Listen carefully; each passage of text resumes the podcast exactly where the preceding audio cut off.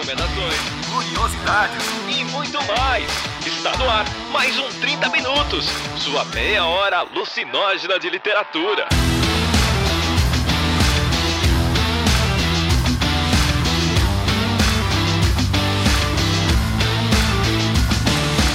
Está começando mais um 30 Minutos, a sua meia hora alucinógena de literatura. Eu sou Arthur Marqueto e estou aqui com Cecília Garcia Marcon e uma convidada bastante especial que vocês vão ouvir pela primeira vez aqui no 30 Minutos, apesar de vocês já terem ouvido por aí, que é Jana Viscardi. Tudo bem, Jana? Oi, gente. Obrigada pelo convite. Oi, Arthur. Oi, Cecília. Tudo jóia. Tudo ótimo. Prazer gente, estar aqui. meu Deus do céu. Eu tô suando frio. Sou muito fã da Jana. Eu tô fazendo o costume aqui, mas Marcela, principalmente, que já gravou com a gente, sabe quantas vezes a gente já passou comentando vídeos da Jana. Então eu tô aqui suando frio, assim, ó segurando a fangirl dentro de mim para não espantar a visita.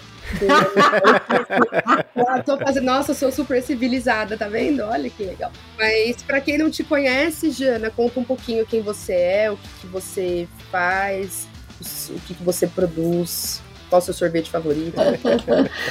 Oi, gente, obrigada. Imagina, não precisa fingir costume nenhum. Somos todos gente que sua, solta pum e lê livros de literatura. Eu sou linguista, meu nome é Janaísa, na internet as pessoas me conhecem como Jana Viscardi, e há oito anos, agora em 2023, completam oito anos que eu tenho um canal no YouTube em que eu discuto diferentes questões que têm a ver com linguagem. Então, é, tudo que tem a ver com linguagem me interessa, mas particularmente olhar para a maneira como as notícias estão escritas, para a maneira como os políticos estão falando sobre as questões do mundo, enfim, tem alguns temas que são mais xodós para mim. Então eu tô na rede, nas redes aí há muitos anos produzindo esse conteúdo, já são, sei lá, mais de quantos tantos centenas de vídeos. E é isso, é um prazer para mim estar tá aqui. Tremendo nas bases, porque falar de literatura é um tema não é óbvio pra mim. É isso, tá todo mundo nervoso, a gente devia estar num bar, mas não, estamos online, porque se a gente tivesse cada um com a sua cervejinha, daqui a pouco tudo isso tava resolvido, não tava ninguém nervoso mais. Chá gelado. Chá gelado. então é isso, a gente começa o episódio logo logo depois da sessão de recadinhos.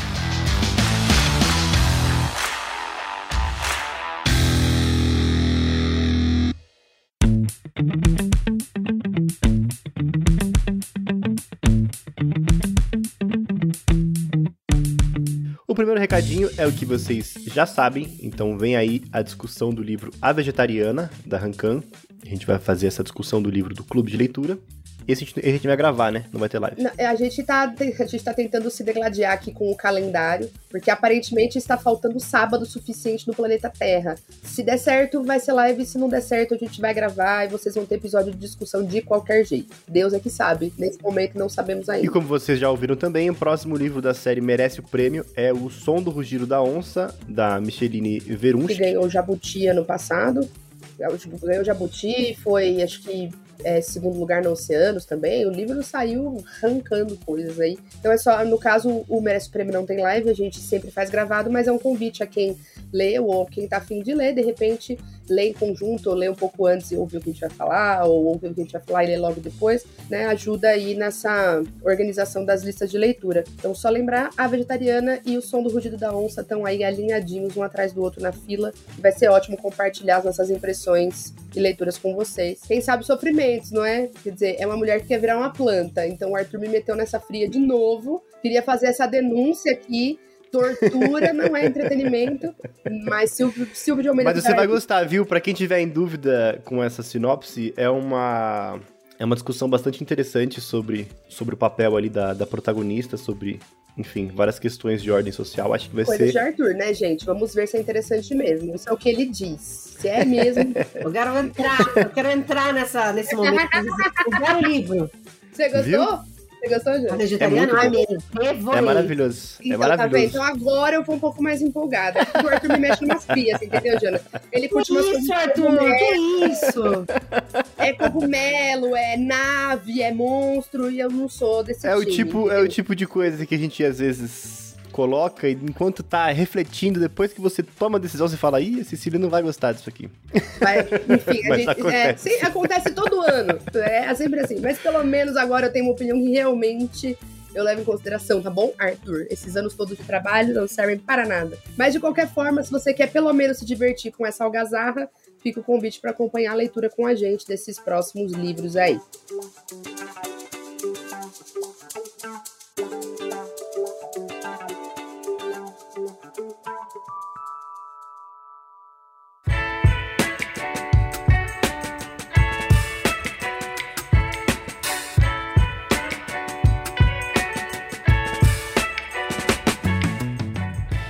Muito bem, então hoje a gente vai conversar um pouquinho sobre Solitária, de Eliana Alves dos Santos Cruz.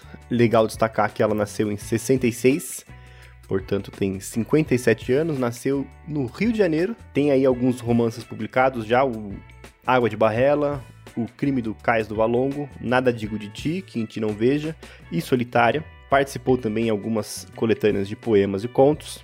Tem algumas antologias organizadas também. Então ela tem esse espaço aí entre ficção e não ficção, é jornalista e escritora, tem uma, uma carreira também nessa, nessa área de atuação. E o Solitário em específico é um livro que saiu em 2022, então, portanto, saiu há pouco tempo, no, no começo, ali, no primeiro semestre do ano passado. Tem uma questão recente com a pandemia, que é uma questão importante, depois eu comento um pouco disso, que eu até falei pra Cecília, falei, acho que ainda é um, é um trauma realmente que, que não é tratado, né? Porque chegou a hora da pandemia, eu fiquei Chegou a hora da pandemia, Mas... você viu, passou nada, não tô bem nada, tô péssimo dessa história ainda. A né? história né? da Solitária, então, ele gira ao redor de duas mulheres, a Mabel e a Eunice, que são mãe e filha, trabalham em um condomínio de luxo. A Eunice passa ali por um momento de testemunha de um crime, um crime ali de, de descaso. Enquanto isso, a Amabel, a gente acompanha ela praticamente crescendo, né, desde pequena, então a gente tem ela, ela criança no meio dessa, desse espaço do condomínio de luxo. É, enquanto a Eunice é uma, uma mulher já que tá ali, enfim, aquela situação de, de trabalhadoras é, domésticas que acabam morando no próprio trabalho, enfim, tem inclusive uma situação em outro, outro momento que é levantada no livro, que é de, de uma denúncia de uma moça que estava em situação análoga à escravidão também. Então, todas essas situações de trabalho é, percorrem o livro pelo olhar, principalmente dessas duas mulheres. Eu vou começar perguntando dessa vez para Cecília, que tanto divulgou esse livro enquanto eu fazia, enquanto eu, eu era embaixador do José Faleiro dos Supridores, Cecília pregava a palavra de Eliana Alves Cruz e a Solitária. É, as pessoas pessoas, ah, Cecília, mas você já leu Solitária?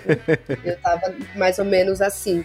Eu acho que é, eu, eu, li esse livro ano passado, falei, né, no nosso, no nosso episódio 400, eu falei que para mim era a minha leitura do ano, era o meu livro, o livro que eu mais tinha gostado.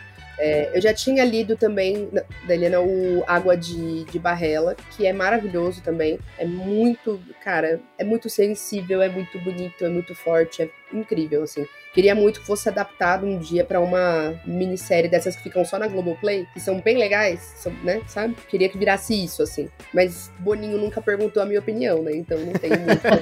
Mas Boninho, se um, dia, se um dia você quiser o meu palpite aqui, né, tá dado. Ah, ele vai colocar daqui a pouco esse podcast para ouvir enquanto ele lava a louça e ele vai, vai te ligar pra ver o que, que você acha. Mas acho que o que me pegou bastante nessa história é que às vezes a gente tem, né, na, na literatura, um distanciamento, ou seja, a gente vai ler um livro que trata de uma situação que de fato acontecia ou aconteceu, mas que ela já tá um pouco distante da gente. Ela já tá uma década, algumas décadas atrás, assim. E aí eu acho que o trunfo ali dessa obra é que ela pega a nossa ferida aberta. Ela pega ali uma coisa que tá, como o Arthur colocou, né, a parte que trata do Covid, isso tá longe de estar tá cicatrizado, porque tá longe até da gente ver o tamanho que essa ferida tem. E aí, e isso me pegou bastante. O livro me conquistou na primeira frase, que é a Mabel falando pra mãe: para de se importar com essa gente que não sabe limpar o próprio banheiro. Que aí eu falei, caralho, que, que, porrada que começa o livro, assim. E eu acho absolutamente genial, né, como, como tem ali a, a parte dos, dos espaços narrando. Eu acho belíssimo, assim. Então, é um livro que eu li em praticamente um dia só, eu fiquei alucinada na história. Acho que ela tem uma habilidade enquanto escritora de tratar é, das coisas mais difíceis de uma maneira que é muito sensível e muito objetiva. Isso não é uma coisa simples. Realmente consegue selecionar ali as palavras na construção das frases de uma maneira que fica fluido, que fica, portanto, acessível. Por isso, é esse é um dos motivos que eu indico tanto esse livro. Tem gente que às vezes está bastante tempo sem ler literatura e eu acho que esse é um livro que dá para pegar. Né? É um livro que está aí circulando por uma grande editora tal, né? Ia concorrer ao Prêmio São Paulo. Não vou comentar mais sobre isso, né? Mas ia concorrer ao Prêmio São pois Paulo. Pois é, cara. Os patrão é. aí deram, enfim, sei lá o que, que rolou, né? Mas, e, e, acho que era com certeza um, um, grande favorito ali pela obra como um todo. Então acho que tem essa possibilidade. Se você tá aí afastado da literatura tem algum tempo, quer retomar essa, eu acho que é uma boa porta de entrada né? Porque tem algo muito cru, muito concreto e muito forte na maneira como a Eliana seleciona, recorta e cola essa história pra gente aqui, essas histórias aqui todas, assim. Então, para mim, a experiência de leitura foi absolutamente alucinante, assim. Eu li e eu não conseguia parar de ler, fui ser completamente sequestrada pelo livro, assim. Me cutucou ali em lugares muito particulares, assim. Acho que depois eu comento, mas principalmente no que diz respeito ali a a Dona Helena, né? Eu acho essa escolha de, de nome um nome fabuloso. Dona Helena. Inclusive o Dona. Helena é um ótimo nome, é tipo a novela total, né? É isso, quando remete chama de Dona diretamente. Helena, aí, putz, é, é Vem direto aquela cena do quer um cafezinho, Dona Helena? Nossa, que, que não tem como, é um, da novela dos é um anos 2000 muito que vem. direto. Então, tá vendo? É isso. É uma nuance muito legal. Então, acho que tem uma, uma riqueza nessa leitura exatamente por ela ser simples no que ela se. fazer bem o que ela se propõe a fazer, né? Então, vamos, vamos segurar aí, vamos ouvir um pouquinho a Jana pra gente poder aprofundar isso já já. E aí você segue a sua linha de raciocínio. E você, Jana, como é que foi a leitura para você? O que, que você é, sentiu na leitura do livro? Olha, primeiro que esse convite para ler esse livro, pra gente falar sobre ele, foi um convite maravilhoso. Agradeço demais, porque esse livro, eu, assim, fui também sequestrada, digamos assim, pela leitura. Eu li em 24 horas também. Eu comecei a ler, não conseguia parar. E aí, aproveitando o gancho do que a Cecília falou sobre essa questão, ah, se você tá parado, não tá conseguindo ler. Eu era essa pessoa. Eu li muito no primeiro semestre, eu tava escrevendo um livro, olha só. E aí eu estava lendo muito é, para fazer a pesquisa do livro, então foi uma fase muito intensa de leituras. Eu estava lendo o tempo inteiro, toda hora. Aí chegou um ponto que eu não consegui, estava conseguindo mais ler, eu estava muito cansada. E aí eu li antes um outro livro, que foi um livro é, que foi lançado agora, também um livro é, recém-lançado. E na sequência, eu comecei, eu, como eu engatei, eu falei, ah, eu vou já, quero tentar ler o livro, eu quero ler o Solitária. Eu não conseguia parar de ler, assim, eu não conseguia parar de ler. E li também muito rápido, porque eu tava muito apegada à história, eu queria saber os desdobramentos dessa história. E eu acho que esse ponto que vocês trouxeram muito significativo, né? Eu, enquanto eu fui lendo as partes sobre a pandemia, eu ficava me perguntando, falei, nossa, mas será que já dá para falar sobre isso? É óbvio que dá, viu, gente? A resposta é óbvio que dá, mas eu, eu, eu me vi tendo esse estranhamento com essa parte da história por conta de uma proximidade ainda muito grande. Primeiro, porque foi algo que nos aconteceu, né, a todos nós, e, e, e de estar tá muito próximo ainda, né, essas feridas e tal. E com relação àquilo que é essa relação empregada, não empregada e tal, esse livro também me toca muito, me tocou muito, porque eu me mudei, eu vivi em Salvador durante vários anos. E aqui eu vou fazer um parênteses só muito rápido, que é evidente que essa realidade das empregadas domésticas, das pessoas que vivem em, quartinhos, em quartinhos não é exclusiva a Salvador, tá? Mas eu entrei, é, digamos assim, na vida adulta, entre enormes aspas, em Salvador, né? Eu estudei muitos anos em Campinas, e depois eu fui ter a minha casa sozinha, digamos assim, sem ser uma república, quando eu fui morar em Salvador. E o trabalho, essa coisa, essa dinâmica, né? Trabalho-casa. E eu lembro que eu pegava ônibus num ponto, e que uma vez eu tava no ponto de ônibus em Salvador e chegou um homem e ele parou do meu lado. Eu, né, fazer aqui uma descrição, uma mulher branca, cabelos compridos, enfim, na época tinha na casa dos vinte e tantos anos. Tava no ponto de ônibus e parou um senhor e ele falou assim para mim: A senhora não tá precisando de uma menina? Como assim? Você não tá entendendo? Eu juro para você, tinha esse homem no ponto de ônibus que tava oferecendo meninas para virem do interior, que é, né, um pouco essa justamente aquilo que está sendo discutido no livro, né? Um pouco não, né? Muito do que está discutido no livro. E que é a história da tia dela, né? É, no caso da tia da própria Eliana, não é isso? E isso eu tô falando, gente, de 2000 e 2000 e, sei lá, 2006, 2007. Isso certamente continua acontecendo. Então, o que, que esse homem estava propondo? Ele queria que eu tivesse uma menina em casa que ele ia trazer do, do interior. Então era um cara que estava num ponto de ônibus oferecendo meninas que viriam do interior para fazer trabalhos domésticos na casa de pessoas de classe média. A gente está falando de um ponto de ônibus, né? Em, em Salvador. Então, quando eu vi, primeiro ela dedicando a tia e falando dessa pessoa que o trabalho que não liberta, né? Logo no começo ela vai dizer isso. Isso me marcou muito, porque eu me lembrei justamente dessa história em que eu tava num ponto de ônibus e tinha um homem oferecendo meninas para trabalharem como empregadas domésticas e, claro, nunca mais saírem, né? Que aí é um pouco do que o livro também vai trazer, né? De como essas histórias se desdobram. Então eu acho um livro foda, se conecta com muitas dessas feridas abertas, como a Cecília falou, né? Desse presente, desse presente que ainda é escravocrata, desse presente que é de pensar a repercussão da pandemia na vida da gente, dessa arquitetura da escravidão que ainda é, é muito forte né, na nossa Eu realidade. acabei sendo leniente na descrição do, do, livro, mas é um livro também que, enfim, como, como a gente pode imaginar, é um livro que perpassa bastante também as relações de, de, de cor ali entre as empregadas, que são mulheres pretas, e as patroas também, que são mulheres brancas, né? Então acho que a, essa relação de poder ali também fica marcado no livro, que é um, enfim, acabei é, esquecendo de citar durante a sinopse. É, muito bem, acho que uma coisa que eu acrescentaria, além da, da do que vocês já falaram, pelo menos em, em, relação à minha experiência de leitura, duas coisas, na verdade. A primeira delas foi que eu fiz a leitura de uma forma diferente, né? Enfim, eu tô numa, numa semana mais corrida e eu acabei é, fazendo essa leitura pelo audiobook que a gente recebeu da, da parceria e foi uma experiência muito interessante, porque quem, quem narra o audiobook é a própria Eliana. Então achei bastante interessante, assim. Eu já fiquei super, eu não sabia disso, eu tambem fiquei exatamente nesse estado, Jana, de ah, eu achei bastante novo, interessante. Quero que ela me conte essa história.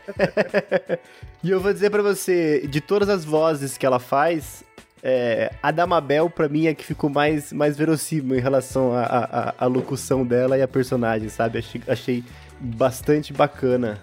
É, tem, tem nas plataformas de audiobook no geral, né? Tem no Google Play, tem na Kobo, onde vocês quiserem encontrar, vocês podem achar o, o audiobook. Foi bastante interessante. Eu li também rápido, assim, acho que eu vi em dois, três dias, pouquíssima coisa. É um livro curto em tempo, acho que dá umas quatro horas e meia.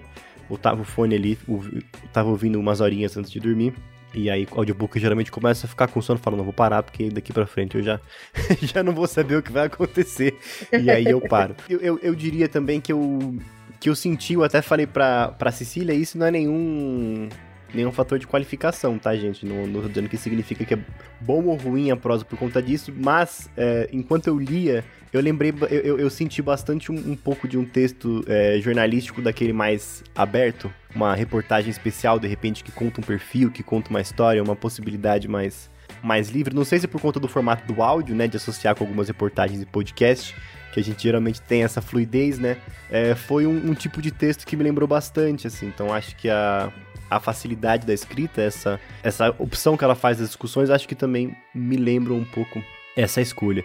E aí eu queria, eu queria começar a gente discutir um pouquinho nessa segunda parte do programa, pra gente pensar um pouco essa narrativa. É, vamos, vamos pensar, de repente, na apresentação do livro, antes da gente pensar na trama, né? Nessa polissemia que tem, nessa, nesses múltiplos significados que tem quando a gente lê o, o próprio título do livro, né? O Solitárias. Porque a gente tem ali uma, uma questão que vai se. Solitariar. É, desculpa. Solitariar, porque tem aquele capítulo no final lá. Que, o, o Solitária, né? Porque a gente tem ali a questão das mulheres que crescem sozinhas, a gente tem a questão disso na infância, no trabalho, das próprias mulheres ali na, no espaço do lar e a, e a própria questão do, dos cômodos, né? Que são um quarto. Um, um, uns personagens e, e, e, locais bastante importantes na, na narrativa. Queria saber como é que toca essa pluralidade de sentidos para vocês? Quando eu, quando eu li, antes de começar a ler, em geral, quando eu vou ler um livro, eu não gosto de saber a história prévia. É a mesma coisa com filmes, eu não gosto de ficar. Eu também. Eu sou do time sem fora sinopse. Não, sabe? Tchau, gente. Não tô afim de ser. Eu quero ser surpreendida, eu quero ir construindo a história junto com a história acontecendo, né? Então eu não tinha, eu não tinha lido nada sobre o livro antes de ler. E quando eu vi a palavra solitária, eu pensei solitária de prisão. Foi a primeira coisa que me veio à cabeça, solitária de prisão. Mas é interessante pensar porque a capa do livro, em tons de marrom, tem uma xícara é, na, quase no, é, na parte quase central, né? No centro mesmo está escrito solitário e para cima tem uma como se fosse um pedacinho de um livro, né? E aí o nome de Eliana e tal, e embaixo o nome da editora. Então, na verdade, solitária, quando você vê esse, essa xícara, não é necessariamente esse o sentido, né? De, de prisão. Mas foi a primeira coisa que me veio à mente. Então é interessante a gente pensar como a polissemia opera, né? Porque a depender do que são as nossas experiências, a gente pode acionar, ou o momento que a gente está vivendo, a gente pode acionar um dos sentidos de maneira mais, sei lá, mais próxima. Uma associação mais livre e mais imediata mesmo ali com, com o que tá perto. E que para mim foi assim. E aí depois foi se desdobrando nessas outras coisas todas, porque para mim os quartinhos de empregada, eles são essa solitária mesmo de prisão. Né? É um espaço do qual você não pode sair. E isso também tá relatado no livro, né? Dessa criança que não pode sair desse lugar. Ela tá solitária dentro da solitária, né? Ela tá ali, quer fazer xixi, seja lá o que for, ela não pode sair desse lugar sozinha nesse espaço que é uma prisão, né? Então é interessante pensar o quanto todos esses sentidos se, se relacionam em diferentes cenas do livro, né? Ele, os sentidos vários da palavra solitária se encontram em diferentes cenas. Então eu acho muito interessante, muito legal. E todas elas ali é uma, é uma, é uma sensação que, que permeia, né, a, a, as relações de afeto. Porque a Eunice também não constrói nada com a, com a filha ali, até aquele fim, do, aquele fim do livro, também ela tá sozinha, né? Eu acho que é, é, é esse ponto interessante de pensar. E você, Cecília? É, pra mim, é, pra mim veio, eu, como eu comprei ele, eu sou, ao contrário de vocês, eu faço análise, mas essa não rolou ainda, eu só compro porque eu leio a sinopse, porque eu sou maluca. não, não, minha ansiedade não me permite. E aí, então eu já tinha uma. Quando você lê a sinopse, você acaba descobrindo que tem esse desdobramento de sentido. Então, para assim, pra mim é muito difícil fazer essa associação do, foi muito difícil fazer essa primeira associação com o espaço solitário, porque é, na maneira como vinha na sinopse, focava muito nesses sentimentos múltiplos de solidão. Porque, na verdade, existe uma desmobilização dessas pessoas enquanto se entenderem até como trabalhadoras pela forma como essas relações se organizam. Elas não se percebem como trabalhadoras, porque elas, de alguma maneira, estão num limbo em que elas são colocadas como algo que é quase da família. E quem é quase da família não trabalha. Quem é quase da família só cuida. Solitário também é nesse sentido, a minha leitura foi por aí, nesse sentido de da solidão de classe, dessa desmobilização, desarticulação das pessoas, elas não se perceberem enquanto mão de obra explorada mesmo, e serem é, capturadas por esses outros afetos, assim, sabe? Inclusive porque é um trabalho de cuidado mesmo, entre aspas, né? Então você tem, por exemplo, a, a mãe que larga a própria filha para cuidar de uma outra criança e ver essa criança crescer. E tanto é que isso também é dito no livro, né? Ah, eu vi ela crescer. Não dá para ser assim quando essas diferentes vozes vão falar. É interessante pensar nessas, entre aspas, incongruências entre elas, em função dessas experiências, que tem tudo a ver com isso que você falou, né? É uma desmobilização tão grande que é difícil você se ver como um trabalhador, né? O que faz a gente pensar, inclusive, no, nos usos atuais, né? Tipo, rede de apoio paga. Exatamente. Você usa a linguagem como um aparato para você criar, na verdade, uma máscara. Eu não quero que essa pessoa se visualize como que ela é, que é uma derivação da escravizada doméstica que existia antes da abolição. É isso, na prática é isso. E assim, e, e o livro ele começa, né? Prim, por isso que eu falei que a primeira frase me pegou muito, porque é a Mabel dando esse choque na mãe.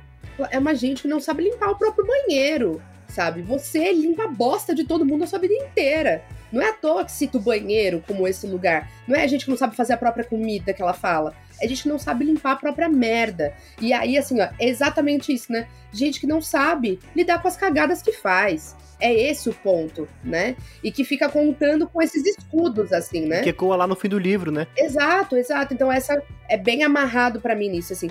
E das histórias todas, a que vai me trazer, a que me trouxe primeiro essa sensação da solidão, que é uma solidão feminina principalmente, né, que é marcada por, por gênero ali, além do, do recorte racial, tem esse recorte de gênero, é da mocinha que é babá, mocinha porque ela tá acabando de ficar menstruada, as primeiras menstruações dela, é mocinha ainda, criança praticamente. E que acontece aquela fatalidade horrível, né, do menino cair na piscina e depois virar, é, se tornar ali em, em, função desse descuido de uma criança cuidando da outra, se torna uma pessoa com deficiência em função ali de um acidente, né? Essa história me pegou demais, porque eu falei assim, gente, tem coisas é isso, né? Tem experiências de vida que são absolutamente intransponíveis. E aí a gente chega no que o Arthur falou da hora que vai falar do Covid. Como que a gente vai lidar com isso, cara? Como que a gente vai lidar com essa gente, com tudo que aconteceu? Porque, tá, porque quem, quem morreu nós perdemos e lamentamos. Mas acontece que tem um monte de filho da puta vivo ainda. e, né? Um deles é meu vizinho aqui, aquelas, né? O Vanderlei, meu vizinho aqui, é um desses, inclusive, que não tomou vacina até o emprego obrigar, sabe? Então aí como é, que, como é que a gente faz? Como é que a gente opera enquanto sociedade com todas essas experiências individuais e coletivas que são muito traumáticas, assim, né? E que são muito individualizantes né, que, que empurram a gente para esse lugar do individual o tempo inteiro. Você sabe que você estava falando da questão da, das crianças, né? Uma que cuida da outra. Assim que começa o capítulo 4 de bebê, na página 43, tá se falando dessa bebê que vai chegar e vai se dizer assim: cercavam-na de tantos cuidados que ela aparentava ser feita do mesmo material de um vaso chinês milenar que repousava iluminada em um nicho na sala, fora do alcance de mãos distraídas que não soubessem quantos milhões valia. Para a mãe dela, Camila, realmente era uma peça raríssima, um bibelô valioso, feito para ser admirado, mas que ninguém não autorizado podia torcar. E aí é interessante, eu gosto desse trecho porque é justamente o contraponto de uma criança que tem o direito de ser criança, de outras crianças que não são vistas nem reconhecidas como crianças. E isso é muito a realidade brasileira. Sabe, uma criança que está na rua, por exemplo, agora em São Paulo, tem tido uma realidade de muitos assaltos, né? Assaltos não, de furtos. E, e, tem muitas crianças envolvidas, né? Que são aliciadas e que são envolvidas nesses episódios. E essas crianças, elas não têm o direito de ser crianças em função de uma série de fatores e elas não são vistas mais como crianças. Então, esse livro, eu acho que ele traz. É, são vários os momentos em que essas marcas são trazidas, essas marcas tão importantes são trazidas, sabe? Quem é que tem o direito de ser criança? E isso fica muito claro. É isso, essa menina é um bibelô que não é todo mundo que pode tocar. E ao mesmo tempo, o que é muito interessante é que essas crianças, embora sejam bibelôs, elas muitas, elas muito tranquilamente se relega a um terceiro cuidado delas, inclusive numa festa, né? Então, o caso desse menino, todo mundo na festa tem a porra de uma piscina. O descuido é da família não que não fica de olho nessa criança, porque supostamente pagou alguém que deveria ser responsável.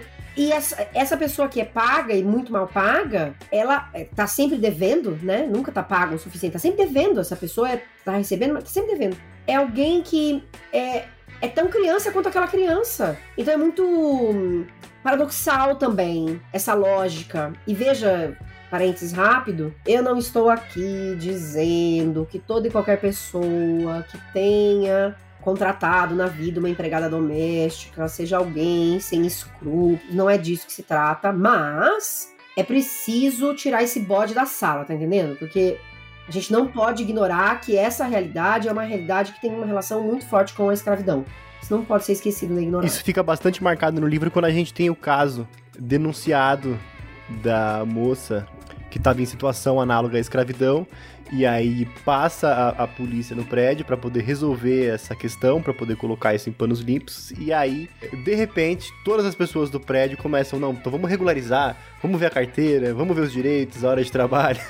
Isso, desespero, meu amor, você já deve a sua vida a essas pessoas porque elas trabalharam por anos sem ter direito nenhum. Então é muito louco ver justamente essa mobilização.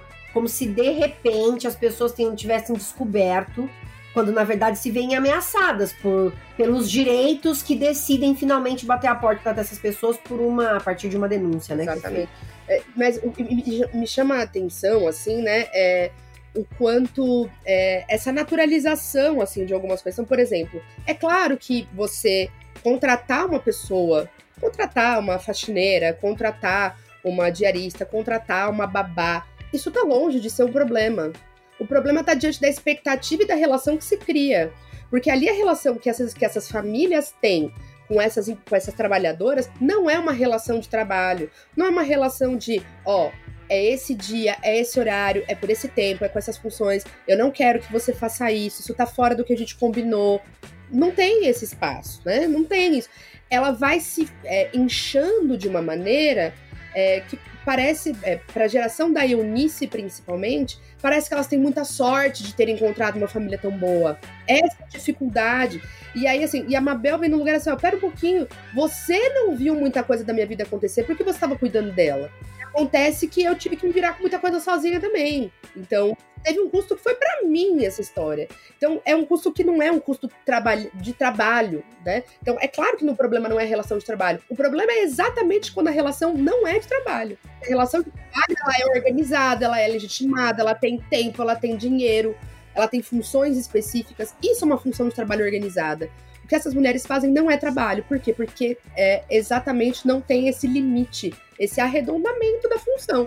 Então é isso, elas não são trabalhadoras. É, eu acho que pra gente conversar um pouquinho sobre aquela questão das gerações que você falou para mim da, no WhatsApp lá, o próprio livro ele tem uma conversa sobre isso, né? Porque a, a Mabel, quando ela entra na faculdade, ela precisa de uma verba a mais e ela começa a trabalhar no serviço também de, de faxina. E a Eunice fala: Ai, não, ele entrou na faculdade para não fazer isso. E a Mabel fala: Mãe, isso aqui é trabalho. Eu tô numa agência, eu chego, limpo e saio. Acabou. É um trabalho normal, como qualquer outro que eu tô fazendo. Não tem essa, essa configuração. Não é o de... mesmo trabalho que o seu, né? Uma coisa. Eu não estou fazendo a mesma coisa que você. Nós não trabalhamos a mesma coisa. Pra, pra gente fechar, entra naquela questão de que o cuidado nunca é visto como um trabalho, né? Porque, enfim, cuidar é um trabalho, não é visto como um trabalho. E elas terceirizam esse trabalho de cuidado, que continua sendo invisibilizado e entra nesse ciclo é, é, completamente nocivo e que a gente vê o desdobramento no final do livro. Mas antes da gente partir para essa questão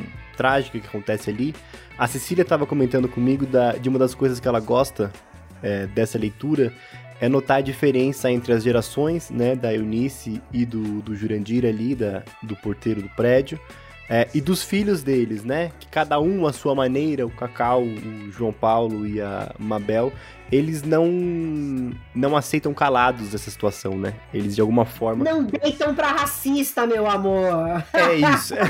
de forma um direta, jeito, é exatamente né? isso. É cada um do seu jeito, da, é com a sua gosto, maneira. E eu acho que eu queria ouvir um pouquinho mais, Cecília, pra gente poder discutir sobre isso pro ouvinte. Eu acho que é assim, ó. Eu sou professora, então se eu não acreditar que as pessoas de alguma maneira nas gerações vão mudando, aí é muito foda acordar às 6 horas da manhã, entendeu? Todo dia, para dar 45 aulas por semana. Então eu tenho, eu preciso me agarrar nessa, nessa convicção. E esse livro ele trabalha o que eu acho que acontece, que é assim, ó, é claro que se a gente olha o Cacau, que vai ter uma postura mais indignada, combativa, que se perde um pouco ali, mas que ele vai ter uma, uma, algumas coisas que o pai não teve o João, que vai entender melhor como esse jogo funciona, e ele vai entender quem ele é e quem ele pode ser, quais são as possibilidades e de que forma que ele tem. É um cara que, que saca um pouquinho mais essa, essa necessidade mais diplomática, de jogo de cintura mesmo. E o Cacau não tem, coitado, né? Não, não dá conta.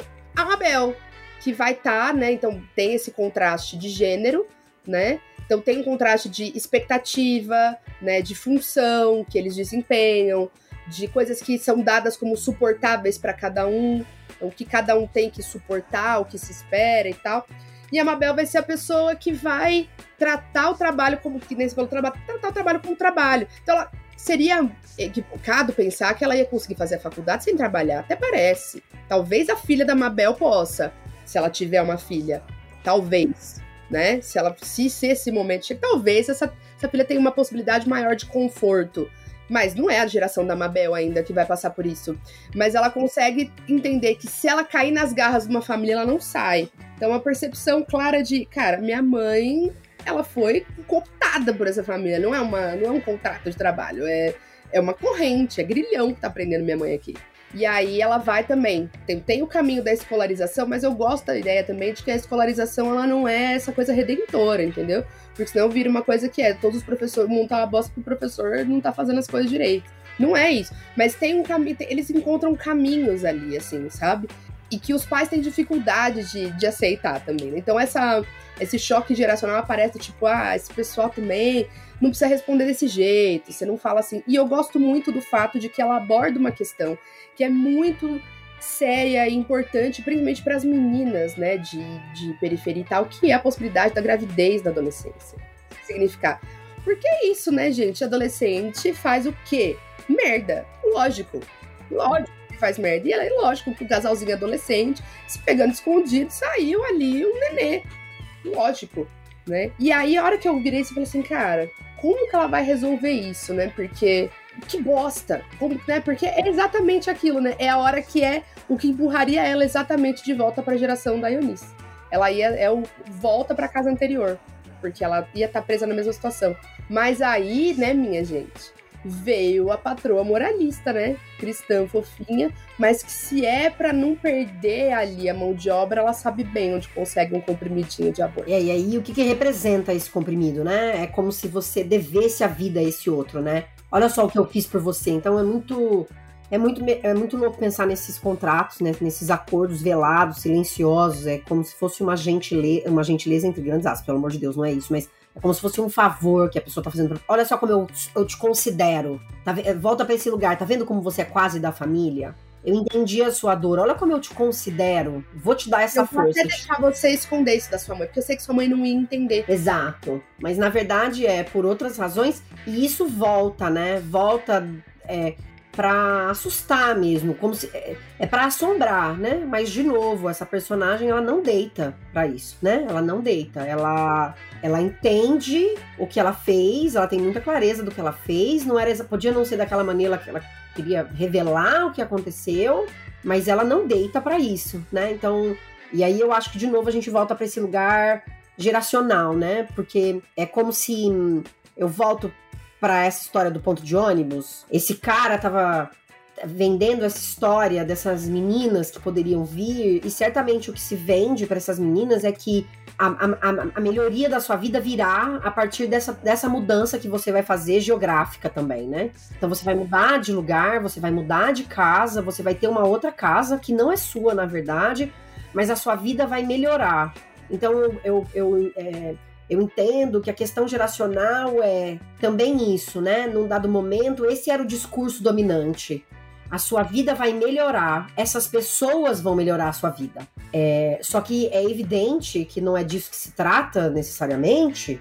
Então, o que se tem na geração seguinte é justamente crescer nesse entorno em que a vida é muito pequena, é reduzida. O horizonte do que você pode enxergar é muito pouco, porque não tem nem janela nesse cômodo. Então, isso é tão simbólico, né? São ambientes que nem janela tem. Então, e que você é isso, para você tomar banho, você tá trombando no vaso sanitário, sabe? Então, e casas que são construídas ainda hoje dessa maneira, muito recente, né? Ainda se constrói casas assim. Então, você tem um, um conflito geracional que é dessa pessoa que foi que viveu um discurso que era dito de essa é a salvação da sua vida, essas pessoas vão te salvar, para os filhos que falam: veja só, isso não é a salvação, isso na verdade é uma outra prisão, é uma outra solitária, né? Essa coisa de nós estamos tirando você da miséria, olha o que eu fiz por você, eu te tirei da miséria. Mas são diferentes tipos de miséria, né? De miséria e de abandono também, né? E de e de segregação, né? Quando a gente pensa, por exemplo, na história do prato, a comida que se come, o prato que se usa, o copo que se usa. Então, você continua no abandono, você continua na segregação, você continua. As pessoas continuam vivendo essa realidade. Então, eu acho que esse elemento geracional, quando os filhos vêm de outra maneira, isso é muito potente, porque os filhos reconhecem que aquilo não é um trabalho, que aquilo nem de longe é um trabalho, né? Essa, essa dinâmica não é uma dinâmica de, é tratada como uma dinâmica de trabalho. Né? Eu gosto, eu gosto de como isso é trabalhado no livro, no papel do, do João Paulo, porque a gente tá vendo a história ali com a Eunice e com a Mabel, e a gente tem a construção dessa relação dela, né? Dela visualizando essa relação de não trabalho, né? Ou essa relação de, de trabalho do cuidado, e a gente tem essa, essa construção, enfim, tem a própria construção dela, né? É, mas o, o João Paulo, ele tá ali pensando não no direito de, de, na falta de direito, né? De ter sido criança, mas na falta de direito de ter sido adolescente e de ter errado, né? Porque no momento em que a gente tem esse problema da adolescência, é quando cai a ficha que ele fala, porra, isso aqui então eu não posso nem fazer merda, porque ela fez merda também. Mas você também. E por que, que a gente não tá. Esse é o momento de fazer merda, né? Então tem alguma coisa muito errada nisso. E eu acho muito, muito boa a escolha dela de falar, bom, então é isso. Ele foi fazer os corre dele, foi trabalhar de motoboy, foi fazer não sei o quê. E aí caiu a ficha, ele falou como é que ele ia conseguir. Ele visualizou como é que ele ia conseguir fazer o papel dele contra essa instauração que ele discordava e começa a fazer todo um caminho. É, eu acho muito bacana, porque são pontos de partida diferentes, né? Pra sacar. O Cacau ele não fica muito claro ali, mais ou menos, é, é, é ao longo do livro, porque a gente tem só o, o, o, a revelação dele no final, né? É, mas o João Paulo eu acho muito legal essa contraposição que é construída ali, porque enfim mostra que essa, essa ficha cai em diversos momentos. Bom, enfim, como desenhou a Laerte a ficha, né? Ainda vai, ainda vai a cair. A ficha ainda vai cair, ela nunca deixa de cair, né? É isso. E aí, é, acho que também existe uma coisa que é, é eu fiquei muito pensando na questão assim, são essas mulheres que criam, né? É, que cuidam efetivamente mas tem uma transmissão de valores de classe que se mantém presa ali na família, né? Por isso que a Camila ali, a, a é a Camila e a filha Helena, que me deu um banco agora, é isso, né? A dona Lúcia é a mãe da Camila. Isso, isso. É e a Helena é a mãe do Bruninho. São as duas, as duas mais velhas. Mas existe uma transmissão dos valores, de uma, de uma ética mesmo ali, né? É, a, é, é o cuidado que vai faltar e que vai fazer esse menino ser vítima dessa negligência. Que é a ponte que a Helena constrói de uma maneira muito bonita, eu acho, porque eu acho que é importante que esteja esse registro artístico mesmo ali na literatura da história do menino Miguel, dessa, desse resultado dessa negligência. E assim, ó, e da gente não conseguir perceber um elemento de culpa, porque no fundo é uma galera que nem vê como gente, não vê como gente não se sensibiliza dessa forma, porque é um acidente que poderia acontecer com qualquer pessoa. Você, criança se descuidou um segundo, deu 70 tipos de merda diferentes. Não poderia ter sido. Mas o que a gente vê, o problema que a gente vê, não é no descuido apenas, que é uma falha possivelmente humana, mas na falta de culpa, na falta de possibilidade de assumir a responsabilidade daquilo que faz. E aí a gente atribui mais uma função a essas mulheres que estão lá, que é a função de limpar essa bosta metafórica, né? Que é o. Ah, você pode fazer de conta que não foi isso, né? Não foi isso que aconteceu. E aí a gente vê que existe uma transmissão de valores que tem essa barreira de classe, por mais que tenha sido a Eunice quem cuidou, por mais que tenha sido ela ali, os valores, o comportamento, esses outros espaços é que ditaram a criação dessa ética. Né? Exatamente porque uma coisa assim, ó, ela cuida de você, mas sua mãe sou eu. Você tem que ser como eu sou. Então, é importante, porque senão também fica falando assim, ah, vou eu, for capaz de ter, né? Quem fala foi a Eunice que criou mal, né, a menina, tá vendo? A menina não é capaz de sentir culpa. Né? Não, não, consegue se arrepender, não consegue assumir aquilo que faz.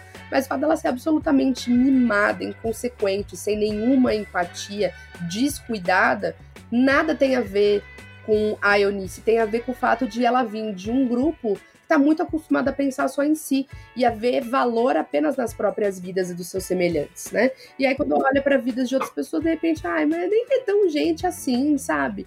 Ah, também vai ficar chorando, né? Sei lá. E a questão da responsabilidade é muito interessante, né? Porque enquanto as crianças das famílias das empregadas domésticas, desde crianças, não são crianças e, portanto, precisam ser responsáveis sobre tudo, né? Que é um pouco também. Eu esqueci o nome do personagem que é o porteiro do prédio. O Jurandir, por exemplo, vai falar pro filho: não, você não pode, você não pode, né? Adolescente, mas você não pode, né? É diferente para você. É, quando tem um episódio com a Camila, ela já é adulta, né? Mas com ela não.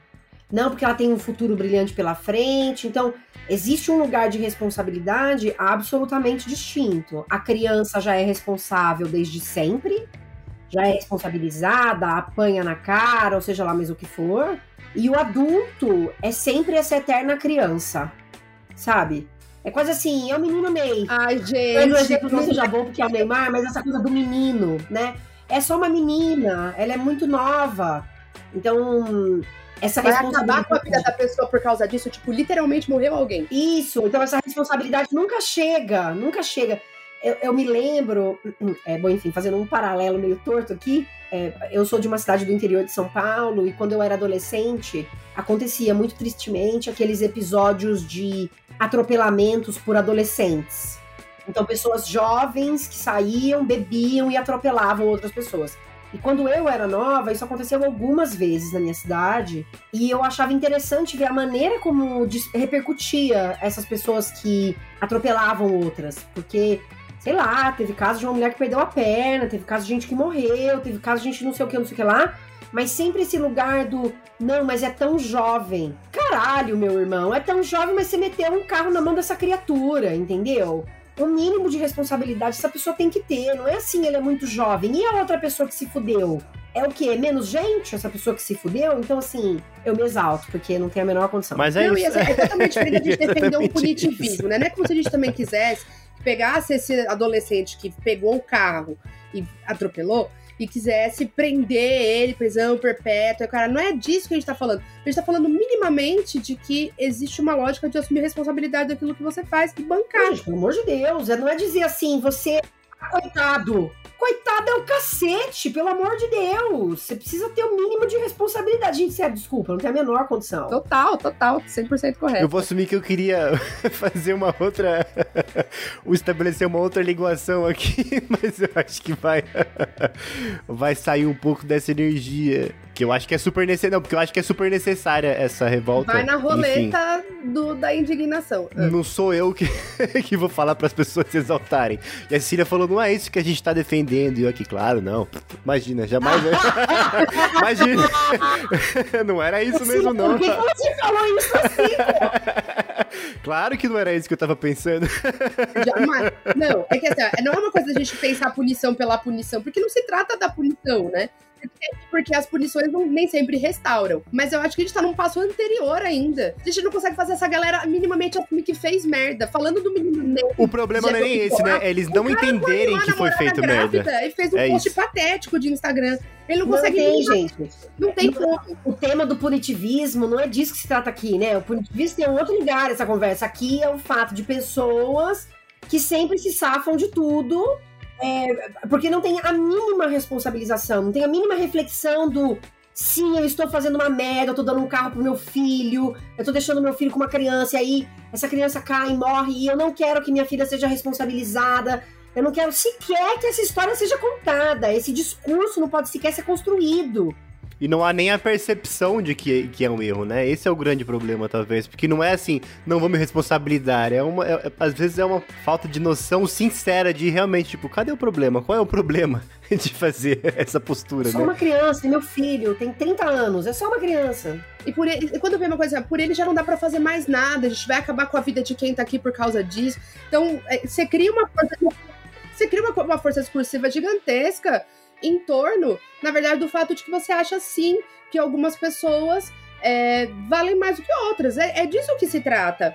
Né? Quando você pensa em consequências diferentes, é porque você está pensando em pessoas com valores diferentes. Acabou. Que é o que vai acontecer em casos de mulheres que, que bebem são estupradas, por exemplo.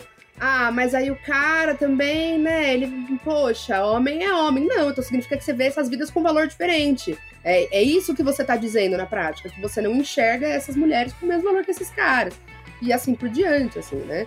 Mas, Arthur, antes que você fique com fama de coroinha, por que você não fala o que, que você pensa sobre a parte do Covid? Eu ia chegar lá, então, é isso que eu ia perdão? falar. Pra gente poder chegar nessa terceira perdão parte.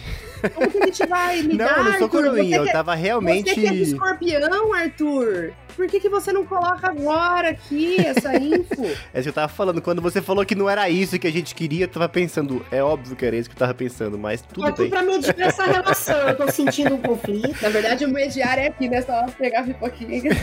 mediando, hein? Tô aqui com a minha foto.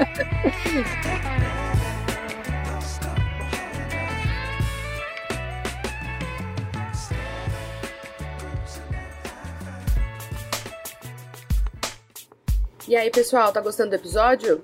Gosta do 30 minutos? Então faz um pix de qualquer valor pro e-mail pix@30min.com.br. 30 são os algarismos. Toda doação conta e deixa a gente feliz e pagando os boletos em dia. Bora continuar?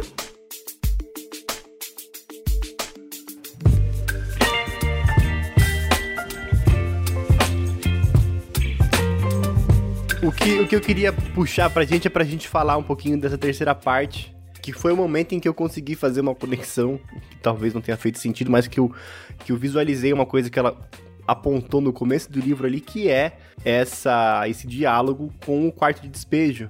Que, enfim, faz parte da leitura ali, que faz parte, inclusive, da escolha do título, que faz parte da, da escolha do nome dos capítulos que ela coloca no fim do livro, né? Que ela vai fazendo a brincadeira ali com os tipos de quarto que narram a, a, a história. Enfim, para contextualizar para o ouvinte, a gente tem três capítulos desse livro, tá?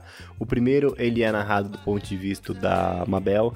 O segundo é narrado do ponto de vista da Eunice. E o terceiro é narrado de ponto de, do ponto de vista dos cômodos em que as pessoas estão. Ah, quer dizer, não é capítulo, partes, né? Ah, três partes, cada parte com É, partes, capítulos. isso, desculpa. É, as três partes e cada parte com seus capítulos. É, desculpa, eu me, me manifestei errado o título, mas enfim, a, a, a, a divisão é essa, e então essa terceira parte, cada capítulo é narrado por um cômodo. E a gente tem ali uma, um- uma coisa bastante interessante que eu não percebi que ia chegar. Que assim, a segunda parte termina o, o, o ponto alto do processo, no momento em que a Camila deixa a, a, a criança cair da janela do prédio e, e morrer por displicência, ela vai ser acusada e vai ser processada, e exatamente nesse momento é o momento em que começa a pandemia do Covid-19 e as coisas todas paralisam e vai cada um para um lado. E ela começa a narrar essa história a partir do ponto de vista dos cômodos. Então tem o quartinho ali onde elas moraram na casa, tem o quarto de hospital, tem as várias localizações ali que Isso é acontecem. absolutamente genial. Tem autores que fizeram uma terceira parte de certos livros famosos que podem apenas sonhar com essa habilidade de voz narrativa, mas eu não vou citar nenhum nome. A Cecília, a Cecília tem mais, mais ranço desse livro do que eu. Eu não sei de qual livro vocês estão falando. Mas eu acho que- Tá? É o Ah, Eu acho que quem faz isso muito bem, inclusive indiquei pra Cecília falar, porque ele é pouquíssimo falado, é a Ana Margarida de Carvalho, um livro que chama Não Se Pode Morar nos Olhos de um Gato. Ela faz isso só nas cinco primeiras páginas ali da introdução. Se alguém quiser folhear mostra, eu recomendo, porque esse livro é bastante interessante, muito bem escrito, e quase nunca se ouve falar da, da Ana Margarida de Carvalho. Enfim, e aí ela faz essa escolha, é, a gente tem uma, uma atualização das pessoas que aparecem na história, né? Porque a gente tem ali a Mabel agora numa posição de, de médica, reencontrando diversas pessoas do passado, né? Então ela vai atualizar ali a moça, que é a protagonista a- do primeiro caso, né? Daqui, desde que tava ali na, na família, na festa, no momento em que o Bruninho se afoga. A gente tem um encontro dela é, com o Bruninho e a Dona Helena de novo. A gente tem ali o reencontro dela com, com outras pessoas. A gente vai ver o que, o que se deu do, do, do Cacau e do João Paulo. E eu, e eu acho que esse paralelo é muito interessante. E foi o momento em que a Cecília falou, né, que a gente tava conversando, porque foi o momento em que eu vi a, a, a- o Covid e muita coisa voltou assim. Eu falei, isso daqui não está ainda bem trabalhado dentro de mim, porque voltou a angústia dos primeiros, dos primeiros meses, assim, da, do isolamento. Voltou uma raiva, um ódio muito sincero e supremo de, de tudo aquilo que aconteceu naquele momento, até desde o momento da, do resultado da eleição de 2018 até o, o- o- a campanha de novo da, da eleição de, a- de agora, dessa última. Então, assim, é- é, foi um momento muito difícil, porque é, é, é difícil pra mim lembrar de tudo aquilo que a gente passou, daqueles números crescendo no diário, do- no, no Jornal E Nacional, você daquela, também daquele muito próximo absurdo. muitas pessoas do grupo de risco, né, Arthur? Então, um medo infernal. Exato, foi uma coisa absurda. É, a Cecília, a professora, foi, foi obrigada a voltar também como no meio da, da, da zona toda. É, eu voltei, sem, eu, voltei sem, eu voltei a trabalhar sem estar vacinada. E eu sou grupo de risco também. Minha mãe voltou a trabalhar também nesse sentido. Minha mãe também voltou a trabalhar sob a mesma condição. Então, assim, é, um, é uma coisa que eu, eu não consegui processar ainda. E eu falei pra ela, eu falei, eu não sei se eu quero processar. Eu não sei se eu quero deixar de sentir esse ódio. Sabe? Porque eu acho que a- algumas coisas a gente tem que se posicionar em relação a isso. Não dá pra... Mas às vezes processar é continuar sentindo isso. Às vezes processar não é perdoar, né? Então, é Às isso, né? vezes, se você é de escorpião, isso não vai ser possível pra você. As estrelas te impediram. Talvez jamais seja possível. É, não, É mas isso. eu acho que às vezes processar o que aconteceu talvez não seja entender assim, ah, essa galera, pô. Eu tenho uma tolerância um pouco maior com quem foi se arrependendo do, do que aconteceu entre 2018 e durante o período, assim. Eu, eu então, acho. é isso que é difícil pra mim. Porque Mas eu acho que tem. 800 mil cara, é que pessoas, sabe? Tem uma grande leva que hoje ainda olha pra 700, 800k de mortos e fala mito, mito, entendeu? Tipo, aí é foda demais, muito difícil, entendeu? É difícil, é muito difícil. Esse período pra mim é muito difícil. Eu acho que foi um pouco da, do que a Jana falou, assim. Não sei se é o momento de. Não é nem o ponto de falar, será que é o momento, mas é o ponto de eu perceber, de eu olhar e falar, talvez eu não esteja nesse momento, porque pra mim ainda é muito, muito sensível. E é assim. muito recente, muito né? difícil. Então, eu acho que o que, é, o que é, também é interessante é pensar que uma história que é tão grave, tão drástica, e que a gente entende que vai estar nos livros de história, essa coisa, ah, isso vai estar nos livros de história, foi algo que a gente viveu e que hoje é relatado nos livros de literatura também. Isso também entra nos livros de literatura. Então, eu acho que é como se algo que é tão. É isso, né? Algo que é tão doloroso entrasse também na ficção. Só que tá aqui, tá agora. E é um pouco né? do que a gente vê da, da, da, da anistia, né? Que enfim, a gente viu tudo aquilo acontecer e, o que que aconteceu? Exato, é isso. o que que É aconteceu? isso. O preço Né? altíssimo de ter anistiado um bando de filha da puta. É isso. É isso, é isso que. Não sei como é que foi pra vocês esse processo da. Não só da Covid, mas como é que vocês. é, é, o que, que vocês sentiram dessa escolha narrativa dos cômodos, né? O que, que vocês visualizaram? Eu acho que foi acertado não só por dar voz ao, ao, ao quartinho em específico, mas acho que é uma maneira muito esperta que ela usou pra fazer um panorama de toda a história, né? Conseguindo mudar os núcleos do romance pra gente poder ter uma visão mais ampla ali. Que ela fala da descrição da garagem, da discussão dos dois ali, na, dos- da família do, do Jurandir ali, da, a, faz associação com os carros. Eu acho muito bem escolhido, assim, pro papel que ela escolhe. Eu tive dificuldade, posso assumir? Pode, é claro. Estamos aqui pra isso. Eu, quando chegou na terceira parte, eu fui me dando conta de que era quarto narrando. Foi, num, foi para mim uma coisa meio que uma mudança, quase que uma. Eu não, eu não sei se esse é o nome, tá? Eu posso estar falando errado, aí vocês me corrijam. Uma coisa meio fantástica. Sim, dá pra pensar nisso sim. que pra mim foi uma quebra. Então eu tive dificuldade com esse. Quando começou assim, eu, eu falei, uai, não entendi. Eu tive dificuldade por isso, porque eram duas vozes de. Eu vou falar, gente, como eu disse antes pra Cecília, tá? Eu não sou da literatura, então eu só sou uma curiosa. Então os meus comentários, eles Todo vêm. mundo da literatura. Não existem comentários errados, Jana, é só falar. Então, mas pra mim, é manda. como se eu, eu falei, uai, você tinha duas pessoas narrando coisas, de repente são quartinhos narrando coisas. Então, isso pra, pra mim, na minha cabeça, isso gerou uma quebra que eu, no começo, eu vou dizer, eu não gostei. Depois eu falei, tá bom, entendi, claro, entendi quem sou eu, né? Sou só uma leitora.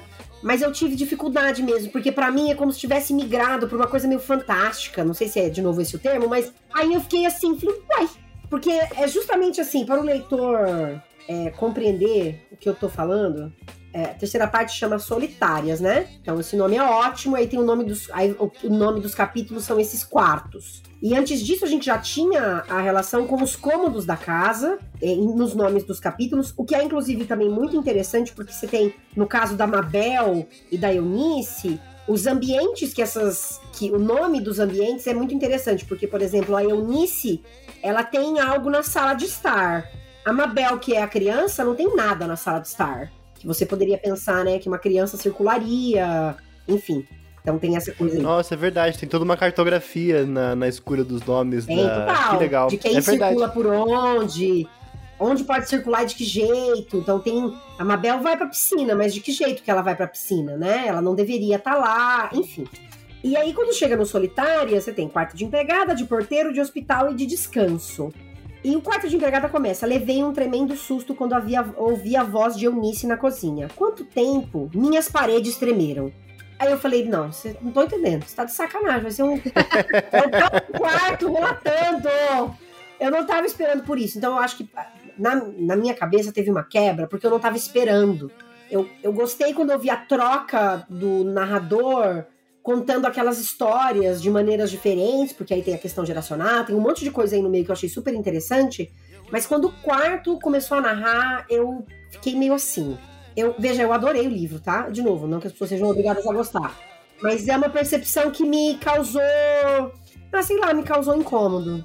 Eu até procurei depois pra ver se eu via ela falando sobre isso, mas eu não encontrei. Eu não encontrei, talvez porque eu não tenha procurado direito, sei lá, mas queria ouvir ela falando mais sobre isso, sabe? Queria fazer um parênteses nisso, porque eu acho que é, é, é uma coisa que eu e a Cecília a gente comenta bastante sobre o podcast, no geral, da- das coisas que a gente escolhe, inclusive pro clube de leitura, enfim, para algumas pautas que a gente seleciona, né? Porque eu, é, é uma coisa que eu sempre comento com a Cecília. A Cecília e eu, a gente tem muitas áreas de sobreposição, mas naquilo que a gente não tem de sobreposição, são coisas completamente opostas. E aí eu tava no fim da segunda parte, eu falei, ai, Cecília, eu tô gostando desse livro e tal, ele é muito bem escrito, mas falta um pouco para mim, porque eu gosto muito dessas coisas mais diferentes, de maneiras de pensar a escrita.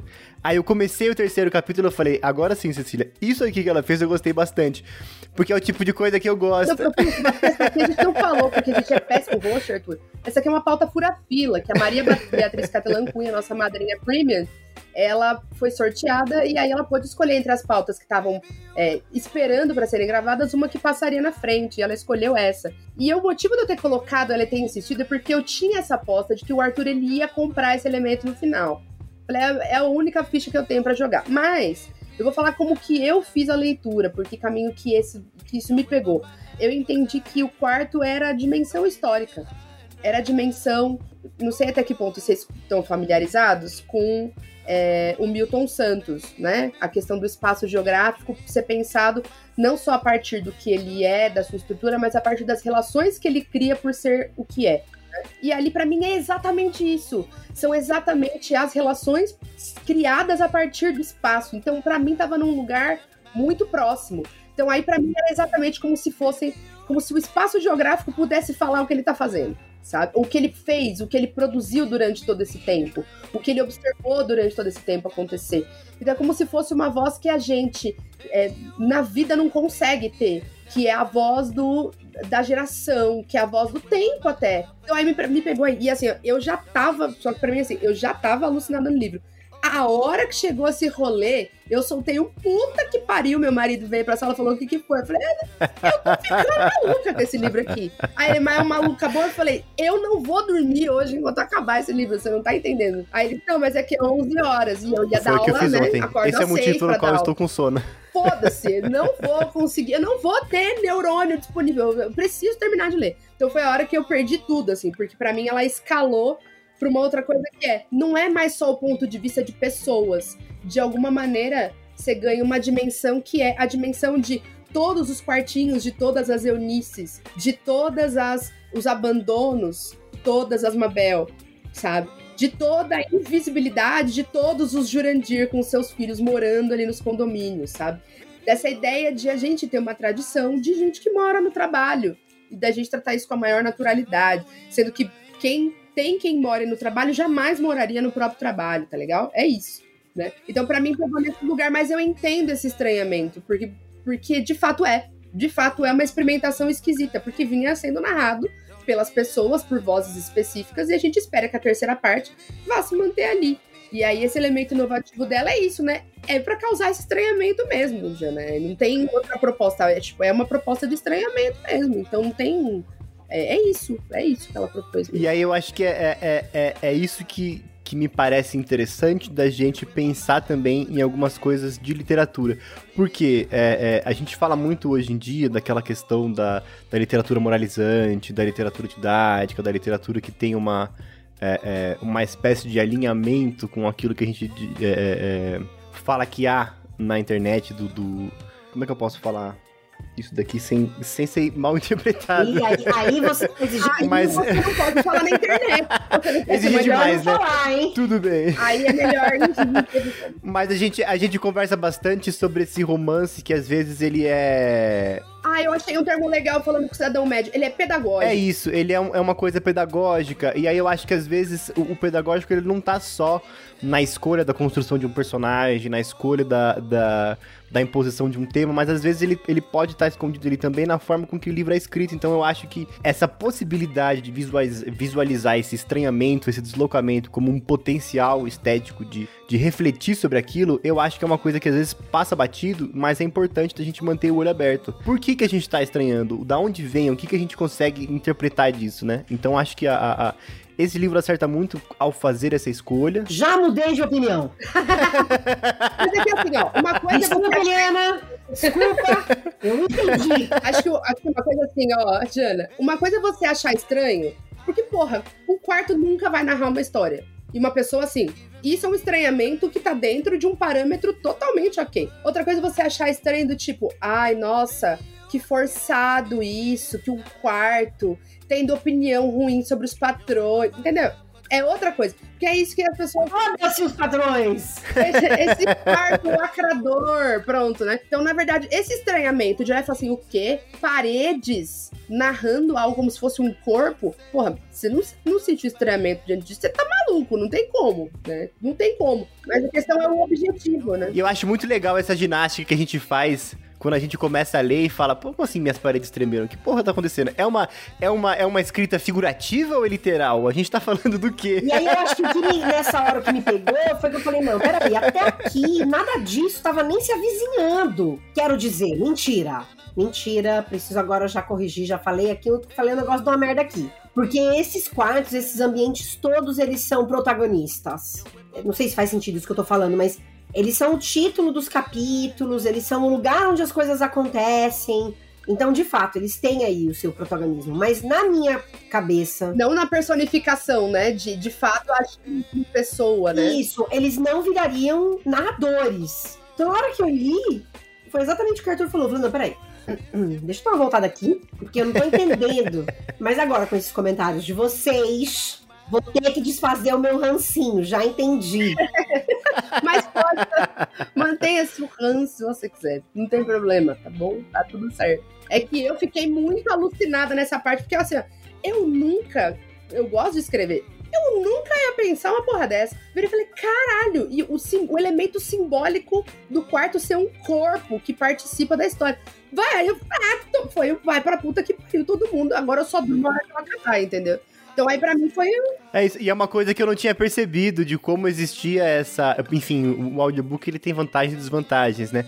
Eu não tinha me atentado ao nome dos capítulos, mas os quartos já estavam contando alguma história de alguma forma desde a concepção, né? O que acontece agora é que eles ganham voz. É, e isso eu acho muito interessante. Tava até conversando no, no grupo como eu acho que a, a, arquitetura enquanto linguagem artística me parece eu não sou da arquitetura, não estudo arquitetura, então se tem algum arquiteto que quiser falar que eu tô falando bosta, você, por favor, comente aí para eu poder fazer uma, uma, uma, repaginada no, no, no, que eu tô dizendo, mas me parece que a arquitetura dos espaços e, e, essa construção urbana, principalmente de apartamento, ela tem enfraquecido, né? Esse potencial artístico, esse potencial estético, enfim, a gente tem produzido prédios em massa que cada vez menos parecem ter essa, essa potencialidade de, de narrativa e de desenvolvimento que eu acho que é uma coisa bastante interessante de ser, de ser levada em consideração, né?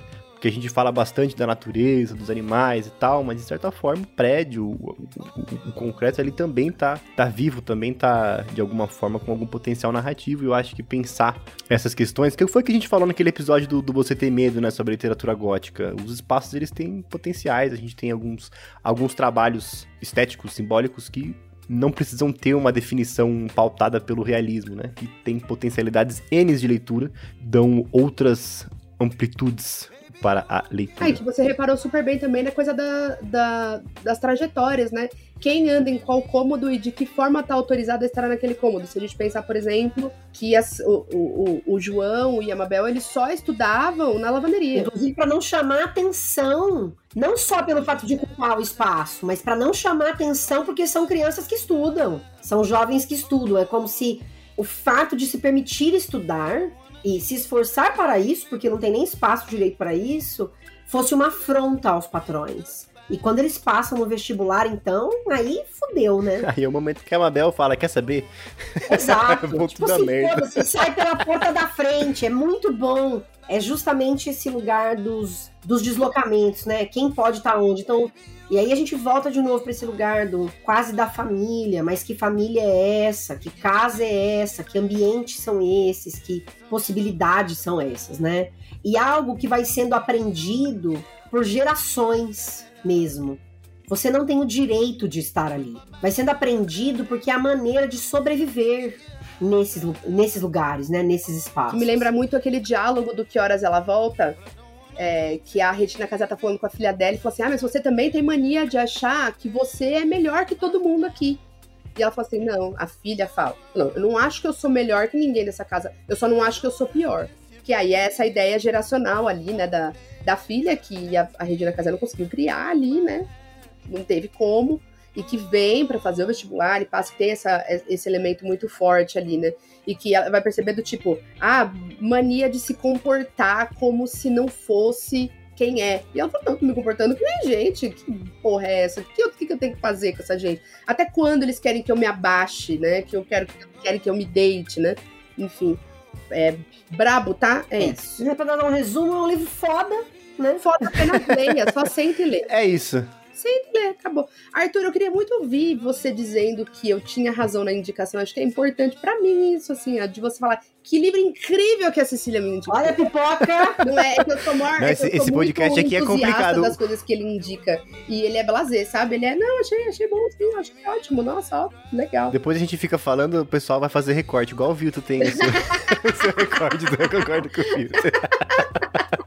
A gente tem um outro, um outro amigo no podcast que ele e a Cecília também tem, tem muitos é, é, conflitos de gosto. E aí um dia ela falou: Acho que o, o Vitor tem razão. E aí ele cortou esses três segundos, ele usa esse áudio em vários e aí, momentos. Qualquer coisa que eu falo, ele manda. Eu acho que o Vitor tem razão falando isso. Você acha que é Eu amo. É isso. É, depois de 10 anos de amizade, é isso que vira. Não vai virar o quê? Senão... Mas a indicação é boa, pessoal. Pode ler. Pode ler, né? Pode ler. Cecília, como é que é? é. Deixa eu ler.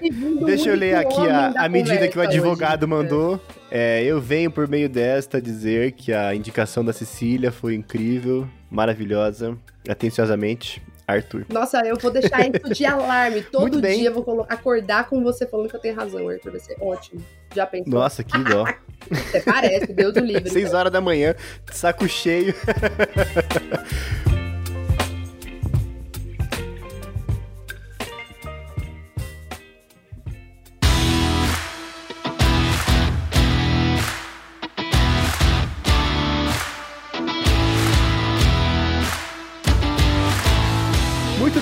então a gente fica por aqui. Jana, para quem quiser acompanhar um pouco mais do seu trabalho, para quem ainda não te seguia nas redes, onde elas podem te encontrar, o que, que elas podem fazer?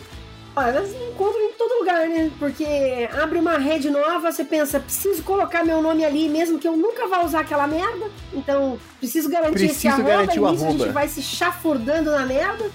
Gostaria de deixar aqui esse registro tão carinhoso para você. Que ama a rede social. Não podia, não podia ser mais, mais precisa. Então eu. É, eu comecei no YouTube, continuo lá, produzo vídeos, um vídeo por semana. No YouTube é Jana Viscardi. É, no Instagram é Janaísa, que é meu nome é, todo, né? Eu acabo usando Jana, mas é Janaísa com S. É a minha única rede que é Janaísa, não consigo trocar para Jana Viscardi, então aceitem a heterogeneidade de todas as coisas, inclusive das arrobas. E no Twitter é Jana Viscardi, no TikTok é Jana Viscardi, em todos os outros lugares é Jana Viscardi. Então eu tô em todos, redes novas e velhas. Então as pessoas podem me encontrar nesses espaços. No Instagram e no YouTube eu costumo divulgar quando tem curso novo, quando tem atividade nova. No Instagram eu divulgo bastante a minha participação nos diferentes espaços, o que eu tô fazendo, tô nesses lugares. Tem o meu site também, janaviscard.com.br, mas a coisa mais ativa mesmo é Instagram, Twitter e YouTube. Sejam todas pessoinhas aí do outro lado bem-vindas nesses meus espaços. Sigam, tá? Assim, ó, deixa só os vídeos da Jana rolando, que são ótimos. A Jana é super clara nas, nas coisas que ela se propõe a analisar. E tem materiais ótimos. Professores também que sempre me perguntam dicas de algumas coisas. O canal da Jana tem muitos vídeos que são muito bacanas para aproveitar e organizar várias discussões com os alunos. Então, material Hashtag top! Obrigada. Eu adoro saber que os professores usam meu material. Eu... Gente, linguística na sala de aula, senão a gente tá maluco, não tem como, não. É isso. Eu nunca imaginei quando eu comecei o canal que eu teria professores replicando meus conteúdos. Então, para mim é uma honra imensa. Uma honra. Nós que agradecemos o seu trabalho. Ajuda bastante no, no que a gente quer construir também com as casquiança. É isso. E se por acaso você fez o movimento contrário e encontrou a gente por causa da Jana, você pode encontrar a gente no Instagram, a gente tem um perfilzinho lá do podcast, pode encontrar a gente no grupo do Telegram, que a gente tem um grupo aberto para quem quiser ser ouvinte e entrar lá e conversar com a gente, que são as duas redes mais ativas nesse momento, agora que o X virou X. Virou Twitter. a gente tem mantido essas duas que é o que a gente tem também capacidade de gerenciar e às vezes nem tanto com muita Capacidade, capacidade talvez não seja de tempo termo. né? gerenciar. Será? Mas você tem lá o linkzinho no Instagram que vocês podem encontrar a gente em vários lugares, inclusive no PicPay e no Padrim, que é onde você pode apoiar financeiramente esse podcast. A partir de 5 Aí reais você você, foi pode sutil nessa do inserção? Eu grupo gostei. do WhatsApp. A partir de 10 você participa num grupo fechado do Telegram, onde tem todos os materiais extras de clube de leitura e dos episódios antigos que a gente já gravou, que eram exclusivos aos apoiadores, inclusive uma entrevista com o José Faleiro, que está lá também. A partir de 20 reais você participa dos sorteios. E a partir de 40 você faz parte da iniciativa Fura Fila. Que é o que? A Cecília bolou ali essa, essa iniciativa com o governo de São Só que ao Paulo. contrário do governo de São Paulo, ao contrário do Celso Pita, o meu fura-fila já saiu. É isso. E aí, uma vez por semestre, a gente sorteia um dos apoiadores premium para adiantar uma pauta e colocar a- a- a- a- o episódio na frente dos outros que estão ali parados no nosso limbo de ideias que um dia vão para frente.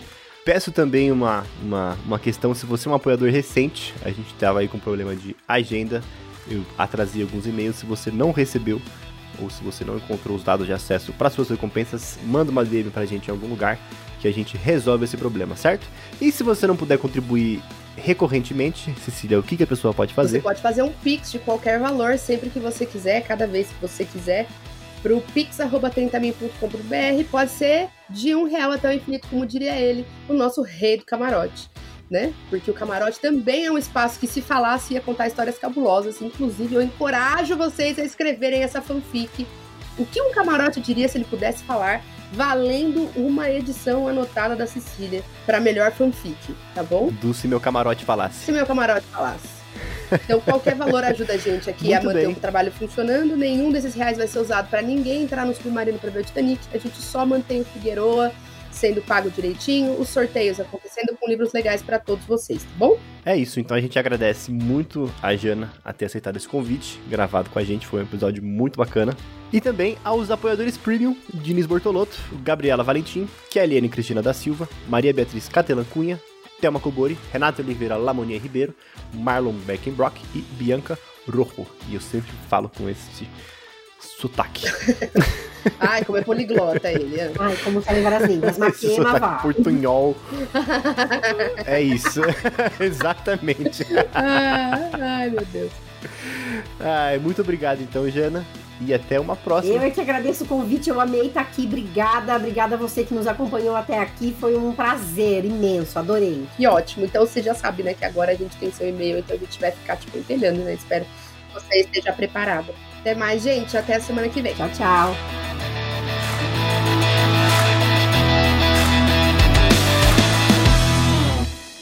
Muito bem, é, podemos encerrar. Vocês querem fazer mais algum comentário Pra em relação tá ao livro? Podemos Não ir para. Pra mim também tá, ok, livro foda. Eliana, esse é o episódio. A gente manda só 6 minutos, seis segundos de áudio que a Jana falando, resumindo, o livro é foda. É isso.